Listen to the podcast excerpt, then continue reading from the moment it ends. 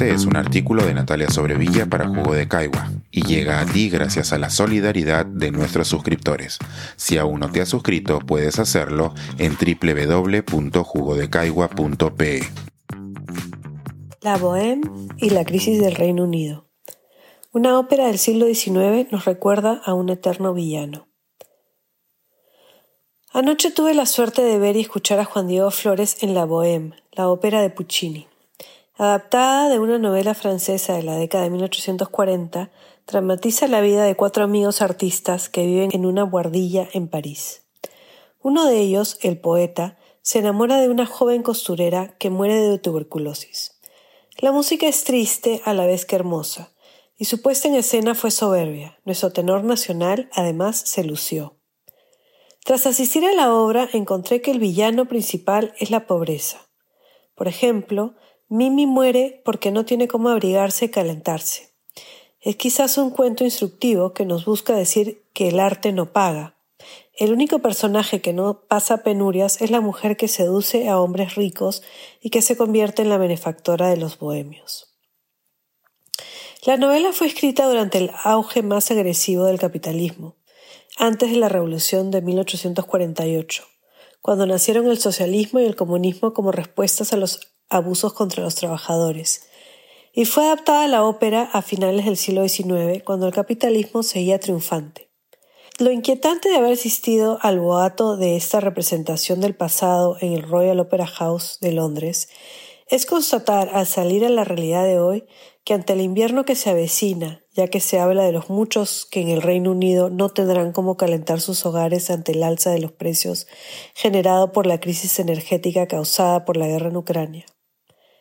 A pesar de que Puccini no incluye en su ópera una sola línea sobre las políticas que llevan a que alguien como Mimi muera de pobreza, no me dejó de retumbar en la cabeza que el gobierno del país donde vivo esté en plena implosión por las decisiones políticas que lo han llevado hasta aquí. En poco más de seis semanas, la primera ministra Liz Truss ha destruido la solvencia económica del país, algo particularmente impresionante, porque por lo menos dos de esas semanas estuvieron absolutamente tomadas por los funerales de la reina. En gran parte, lo sucedido es la consecuencia del tipo de pensamiento que hizo que el Brexit se hiciera realidad. En aquel momento, muchos analistas señalaron que no era posible separarse de la economía mundial y que, más que dependerse de Bruselas, la economía británica dependía de los mercados. Pero la idea de que los británicos habían forjado un exitoso imperio y que lo habían logrado gracias a su empeño y habilidad convenció a muchos de que era momento de ser optimistas y reducir los impuestos para que la economía creciera. Ya sin los frenos de pertenecer a la comunidad europea, a su libro albedrío, los políticos británicos al frente del Partido Conservador decidieron que lo que necesitaban era más capitalismo, siguiendo las ideas de Margaret Thatcher, su figura emblemática resucitando teorías que ya han sido desechadas como la del goteo, y convencidos de que todo era cuestión de recortes. Se estrellaron contra la realidad de los mercados, que respondieron que no tenían confianza en que el plan funcionaría, y que en medio de la inflación, la recesión y una década entera de imprimir billetes sin respaldo, no había forma de bajar impuestos sin dejar un forado inmenso en las finanzas públicas. La primera ministra, recordemos, había prometido que no habría recortes en los beneficios públicos y que no se pedirían más préstamos. Así es la crisis en la que estamos inmersos en este momento en el Reino Unido. En un mes, las tasas de interés en los préstamos para hipotecas, que son la base de cómo se organiza la economía de la mayoría de hogares en este país, pasaron de un 2.5% a un 7 u 8%. Las sirenas de emergencia sonaron de inmediato, porque miles de personas que habían pedido préstamos en estos días vieron cómo estos fueron cancelados.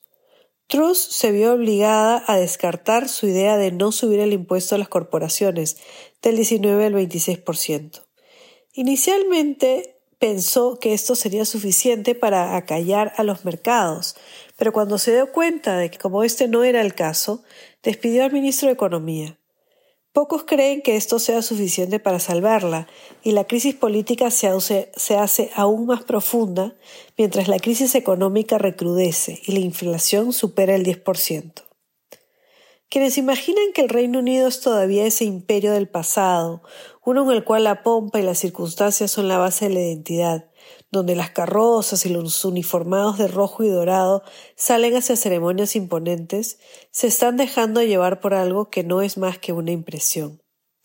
Anoche en la ópera, una de las escenas más impactantes fue la que recreó las calles de París en la Nochebuena unos 250 cantantes en escena, todos vestidos a la usanza de 1840, sobre escenarios giratorios que recorrían galerías comerciales que mostraban la cara celebratoria del capitalismo y del consumo, mientras que una guardilla, una costurera pobre, no tenía cómo calentarse, enfermando de tuberculosis. Desigualdad y fantasía de las manos, una combinación que es muy reveladora aquí en estos tiempos. Pensar, escribir, editar, grabar, coordinar, publicar y promover este y todos nuestros artículos en este podcast cuesta y nosotros los entregamos sin cobrar. Contribuye en www.jugodecaigua.pe barra suscríbete y de paso espía como suscriptor nuestras reuniones editoriales.